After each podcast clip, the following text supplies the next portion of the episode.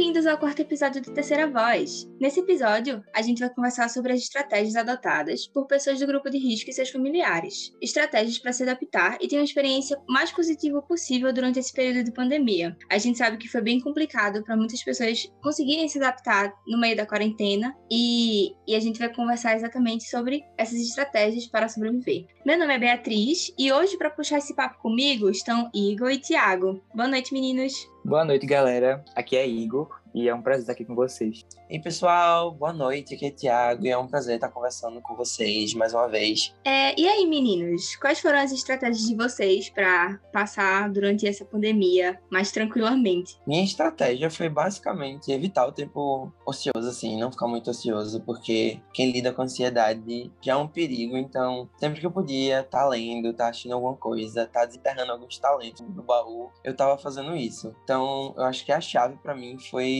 evitar ficar à toa, assim. É, minhas estratégias foram bem parecidas com a de Thiago. É, eu tentava o máximo me, eu tentei o máximo me manter ocupado e fazer atividades diferentes e que me fizesse me sentir bem e trazer mais hábitos saudáveis para mim. Eu falhei muitos deles, sabe? Mas eu tentei. É, Fé, eu me identifico muito porque eu também tentei ficar mais saudável durante esse período, mas foi completamente falho. mas uma estratégia que eu adquiri nesse tempo foi o bordado. Eu acho que me distraiu bastante e eu aprendi um. Eu adquiri um novo hobby e foi bem legal. É engraçado isso, porque apesar de a gente ser de faixa etária totalmente diferente dos nossos entrevistados, é, essas coisas também aparecem nas falas dele. Como, por exemplo, o Benício falou que praticou crochê, assim, assim como tu, Bia. Não é a mesma coisa de bordado, mas é parecido. Né? É, sim, é uma atividade manual. É, são bem parecidas, mas ao mesmo tempo trazem o mesmo, a mesma sensação de concentração e foco e acho que foi bem essencial. Para mim foi o que me salvou, eu acho, de, sei lá, alguma crise de ansiedade, feito o Thiago tinha comentado. E, acho, e foi o que me salvou mesmo. E assim, apesar da gente ter citado nossas estratégias particulares, né, bordado, tá ouvindo música, lendo e fazendo todas essas coisas assim, existem estratégias que são de praxe, assim, né, que a gente tem que estar tá cumprindo e que permeiam, assim, meio todo mundo, que são esses cuidados com a higiene e tudo mais, que são as medidas é, indicadas pela OMS, né? E o seu Irajá, ele nos contou na entrevista dele o seguinte: seguir os cuidados, sempre higienizando as mãos e lavando. Sempre ando com garrafa de álcool para cima e para baixo, e graças a Deus não peguei a doença a gente teve o relato de Maria Léa, que ela falou o seguinte: adotamos um sistema de limpeza quando chega na rua, ter cuidado de não fazer nada antes de se higienizar, tomar um banho, pôr uma roupa para lavar, ter o cuidado de usar máscara e álcool em gel. E como minha mãe mora aqui, temos muito cuidado com visitas, pois não sabemos como nem de onde o vírus pode vir. E é sempre bom tomar cuidado. É, é massa ver que a galera de diferentes faixas etárias tem essa enxerga a importância de, de seguir as medidas da OMS, que é um ponto-chave para que a gente possa passar por essa pandemia, por esse período complicado. É, é, muito, é muito engraçado, porque ao mesmo tempo que teve muita gente bastante relutante de passar álcool gel e de usar máscara, a gente consegue ver também muitos, muitas pessoas que se comprometeram a adquirir esses novos hábitos e de lavar a mão sempre que chega nos lugares e de usar a máscara por uma quantidade de tempo e trocar sempre. Eu acho que a gente já, nesse período de um ano e um pouco, a gente conseguiu se adaptar bem, não, não o ideal, mas eu acho que bem. E é importante demais ver, ver esses relatos dessas pessoas de idade, que já têm uma idade avançada, é, já tomando esses cuidados e, e tendo essa preocupação sempre. E além do mais, além de serem atos que são de suma importância nesse período agora, né? É, eles também são hábitos muito saudáveis no geral, assim, né? De sempre lavar a mão, de sempre se manter higienizado, de sempre respeitar um ao outro em vários tópicos. E além desses hábitos, é, uma das entrevistadas, Maria das Neves, ela fala um pouquinho sobre como ela usa hábitos saudáveis e exercício e boa alimentação como forma de melhorar a qualidade de vida durante esse período complicado. E além além disso, ela fala também na entrevista dela que é uma pessoa muito agitada. Então, se exercitar, trabalhar, é, fazer tarefas domésticas é o que salva ela, além de alguns outros hábitos, é, dessa, dessa mesmice de todos os dias e desse tédio e de ansiedade até, em alguns casos. Engraçado tu dizer isso, que ao contrário de Maria das Neves, a dona Maria nos relatou que gosta muito de ficar sentada no terraço. E vocês, meninos, são do time de ficar sentados no terraço ou de realizar as tarefas de casa? Eu, particularmente, sou do time de Maria das Neves porque eu não consigo ficar muito parado, assim. Eu, às vezes, exercito o hábito de ficar no terraço com a minha avó e minha bisa, e a gente vai, conversa, olhando o movimento. Mas sempre que eu posso, é a TV no YouTube, varrendo a casa, limpando o móvel, fazendo alguma coisa. E como eu disse, eu sou inimigo de ficar ocioso, então eu sou o time formiguinha, não paro quieto. Véi, eu sou 100% time Dona Maria. Ociosos de plantão aí, não soltem minha mão e eu não soltaria de vocês. Eu adoro, juro. Os meus dias preferidos, além assim dos dias de sair com os amigos, de se divertir e tal, que a gente não pode estar tá fazendo agora, né? Os meus dias preferidos são sempre aqueles dias tranquilinhos, deitadinho, comendo uma pipoquinha, assistindo Netflix, um filmão, sei lá, mano, um reality show legal, daqueles podres mesmo, tá ligado? Que eu amo, me divirto super. E é assim, os áudios, meus dias áudios são esses assim, tranquilinhos e tal. E tu, Bia? Ah, Igor, eu nunca me identifiquei tanto. Eu sou muito do time ocioso. Eu adoro ficar deitada. Então, meu passatempo preferido é ou ficar deitada, ou ficar vendo um filme comendo pipoca também do mesmo jeito. Ou ficar sentada na varanda, bordando e fofocando a vida dos outros. Nossa, fofocar é tudo. Tópico sensível aí, saudades, uma fofoquinha de qualidade. Presencialmente. Bione tocou na minha ferida. Bione tocou na minha ferida, porque eu acho que virou o meu lazer favorito durante a quarentena, é fofocar. Eu, dos dois lados, minhas duas vizinhas são senhoras de idade e a gente não pode ir pra rua. E aí a gente fez um grupo no WhatsApp em que a gente fica da varanda, ela do, eu daqui do quintal, uma da varanda e outra do quintal dela, fofocando, falando do movimento da rua. Já rolou até chamada de vídeo. E assim, eu me sim, eu e elas, nós somos assim, a Regina George, sabe? Regina George e seu trio. Nós somos é. assim, fofoquinha. Amamos um bom papo. Rua nunca fica parada, a gente sempre tem assunto. Pois eu e minha avó, a gente gosta de falar de, das coisas que a gente vê nas redes sociais, assim, né? Aí às vezes a gente senta junto e a gente fica olhando o que passa no BBB, quando tava passando a Fazenda, era só gargalhadas, julgamento, mas do bem, claro, né? E outra pessoa que faz muito isso é Suzana, velho. Suzana Bezerra, uma das nossas entrevistadas, falou que ama assistir programa de entretenimento na TV. Não só isso, mas filmes e outras coisas também. Mas ela disse que enquanto tá tendo BBB, a Fazenda, ela tá assistindo tudo. Eu estou com você, Suzana. Acho que todos somos Suzana nesse momento. Alienados. Todos somos Suzana. Conscientes da alienação, porque precisamos BBB, a Fazenda, salvando o entretenimento brasileiro. Eu acho que, assim como o BBB e a Fazenda, uma das febres, assim, uma das coisas que ajudou todo mundo a passar, pelo menos pelo comecinho desse período de quarentena, foram as lives, né? Que foi a febre das lives. Não sei se vocês acompanharam muitas lives que tiveram, mas eu tava ali de carteirinha, entretenimento, com um bom vinho, assistindo as lives, sofrendo ou dançando. Mas eu fui uma pessoa assim, telespectador de carteirinha das lives. Rapaz, a única live que eu me comprometi de verdade foi a da rainha, Priscila Cima, né? Porque de resto eu era muito farrapeiro pra, live. Ai, Tiago, sim. Eu assisti muitas lives. Eu acho que mais no começo, né? No comecinho, que tiveram muitas, assim. Eu assisti a da Pablo, eu assisti a de Priscila Cena também, foi ótima. Eu assisti uma de calcinha preta também, que foi bem esse, esse jeito que tu falou, assim, um vinhozinho e só ouvindo as melhores de calcinha preta. Acho que foi, foi o auge do minha, da minha quarentena. essa live de calcinha preta histórica guardada no meu coração. E o bom delas é que as pessoas sempre estão comentando, né? Não basta assistir, tem que comentar tudo no Twitter e outras redes sociais. Com toda certeza, não basta ser fofoqueiro presencial, tem que ser fofoqueiro nas redes sociais também. E já que a gente entrou nesse tópico de redes sociais, eu queria saber como está sendo é, a relação de vocês com elas, como vocês estão usando, se vocês estão usando mais para entretenimento, para ficar antenado nas notícias, e como está um pouquinho essa interação vocês com as notícias. Isso porque é, um tópico muito comum entre nossos entrevistados foi sobre essa relação, tentar uma relação mais saudável com as notícias, sabe? É, de estar sempre se manter informado para não se alienar e saber o que está acontecendo no mundo, mas ao mesmo tempo ter cuidado para não deixar as notícias chegarem e afetarem a gente de uma forma negativa. E você, como é que, como é que vocês estão lidando com isso? Gente? Minha relação com rede social tem sido bem conturbada. Eu acho que eu passei bastante tempo nelas. Inclusive, eu adquiri o vício em mais uma rede social, que foi o TikTok, não é? Muita gente acho que começou a usar mais essa rede social, além do Instagram, do Twitter, etc. Então, eu acho que adquiri mais um vício. Foi bom para me distrair, mas eu senti que eu perdi muito tempo. Eu acho que hoje em dia, agora eu tô um pouco mais controlada, até por causa da faculdade, etc. Mas foi bem complicado no começo. Passava horas e horas só assistindo vídeo.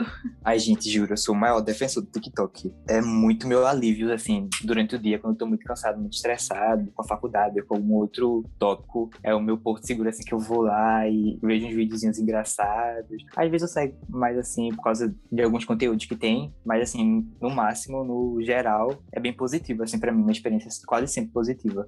Igor, você fez alguma dancinha do TikTok? Altas.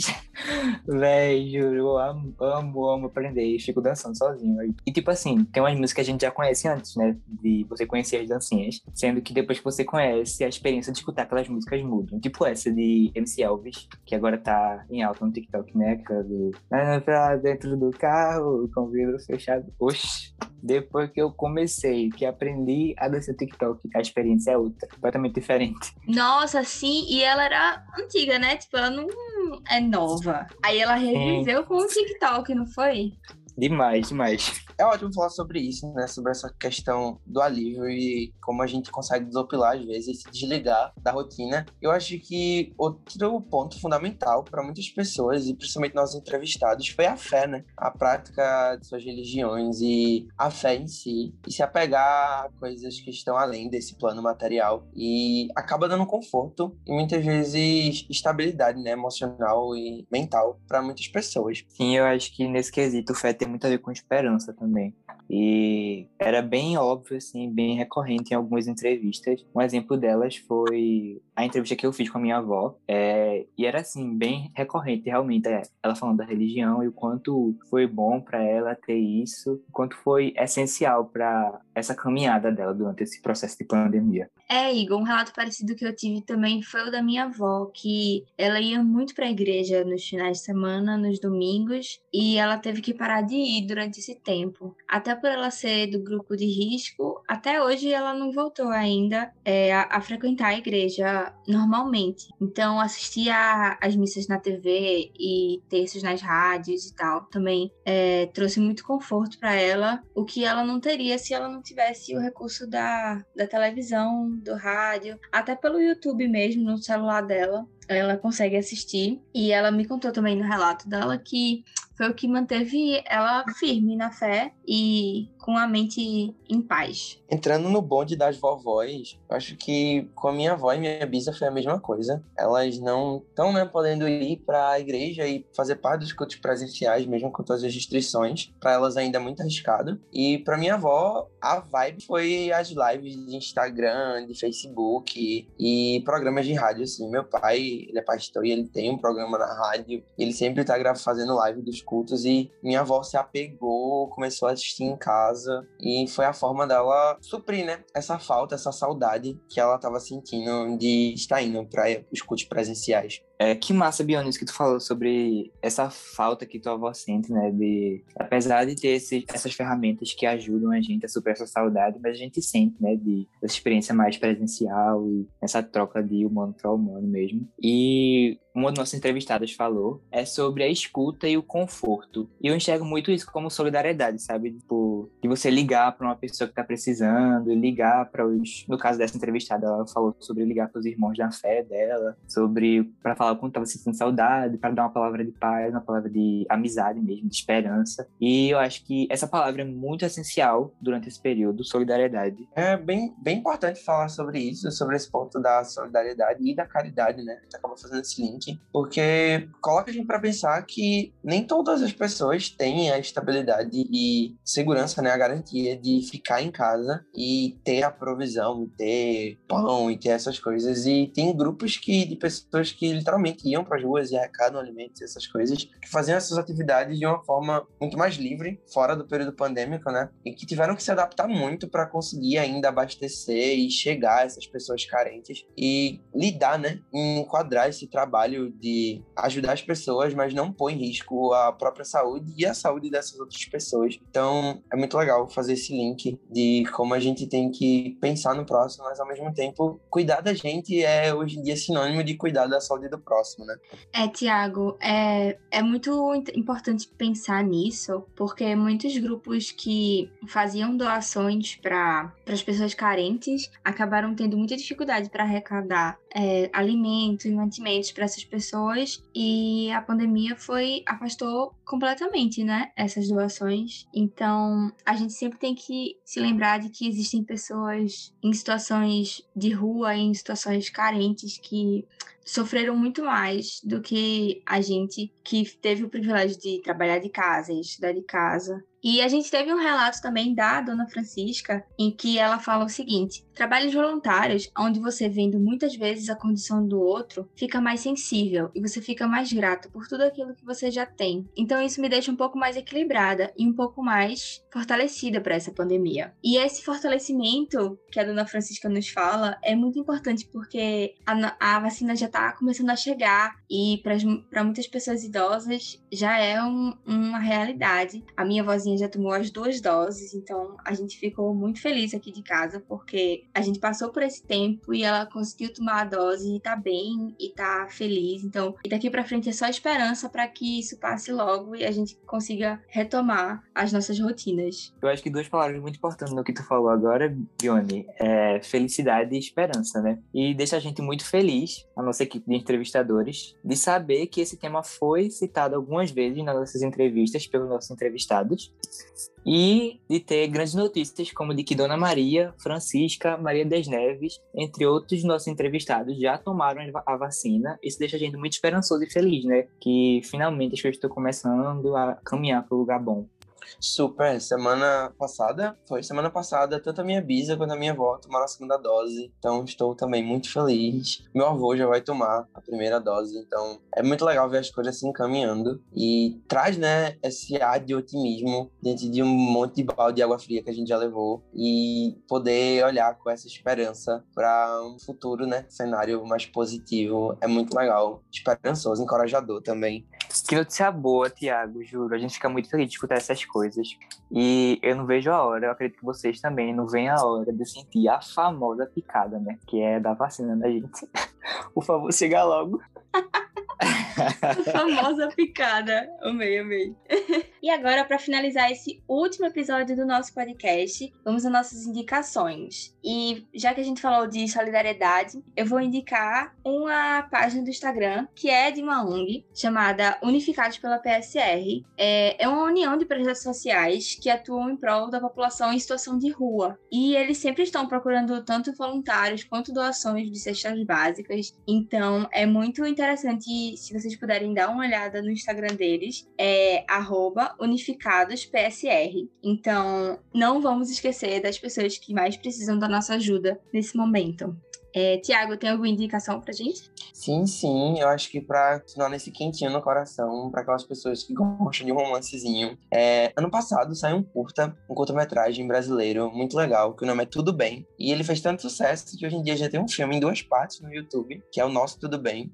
E é incrível. É uma história de amor que se desenrola durante o período de quarentena. E é bem surreal para quem viveu, né, também esse boom de estar tá levando uma rotina e ver as coisas parando por conta disso. E aos poucos, ver a possibilidade dessas oportunidades voltarem é bem legal. Então, para não dar spoiler, já tô dizendo, vão assistir. É muito bom. Principalmente pros fãs de romance, tá, gente? É, e além dessas indicações mais específicas, eu acho que eu falo por nós três, que grandes indicações nossas para os nossos ouvintes é, que vocês se cuidem, se tratem com carinho, especialmente agora, e que vocês façam atividades assim como o Benice gosta de fazer crochê, e Bia gosta de bordar, e eu gosto de dançar, e Tiago gosta de desenhar. Vocês façam alguma coisa que, que traga prazer e felicidade a vocês, pelo menos uma vezinha, um tempozinho, faça alguma coisa para vocês no dia, para que a gente possa passar por esse período com a experiência mais positiva possível, né? E é isso, galera. O Terceira Voz vai ficando por aqui. Quero dizer que foi uma honra e foi uma experiência muito positiva é, estar presente nessa jornada aí de quatro episódiozinhos. E sigam a gente nas nossas redes sociais, arroba. Lá a gente vai estar postando coisas sobre o podcast, uns conteúdos extras sobre as entrevistas. E a gente vai se despedindo agora. Vocês querem se despedir, galera? Tchau, galera. Foi um prazer imenso estar compartilhando essas vivências com vocês e poder coletar, né, também e somar para minha vida toda essa experiência. Foi um prazer. Beijão. Vocês são demais. Até mais, gente. Foi uma experiência ótima ler esses relatos e gravar é, eles com meus colegas de equipe e compartilhar eles com vocês. Eu adorei a experiência. nunca tinha feito podcast. Espero que não só eu, quanto meus colegas tenham saído bem.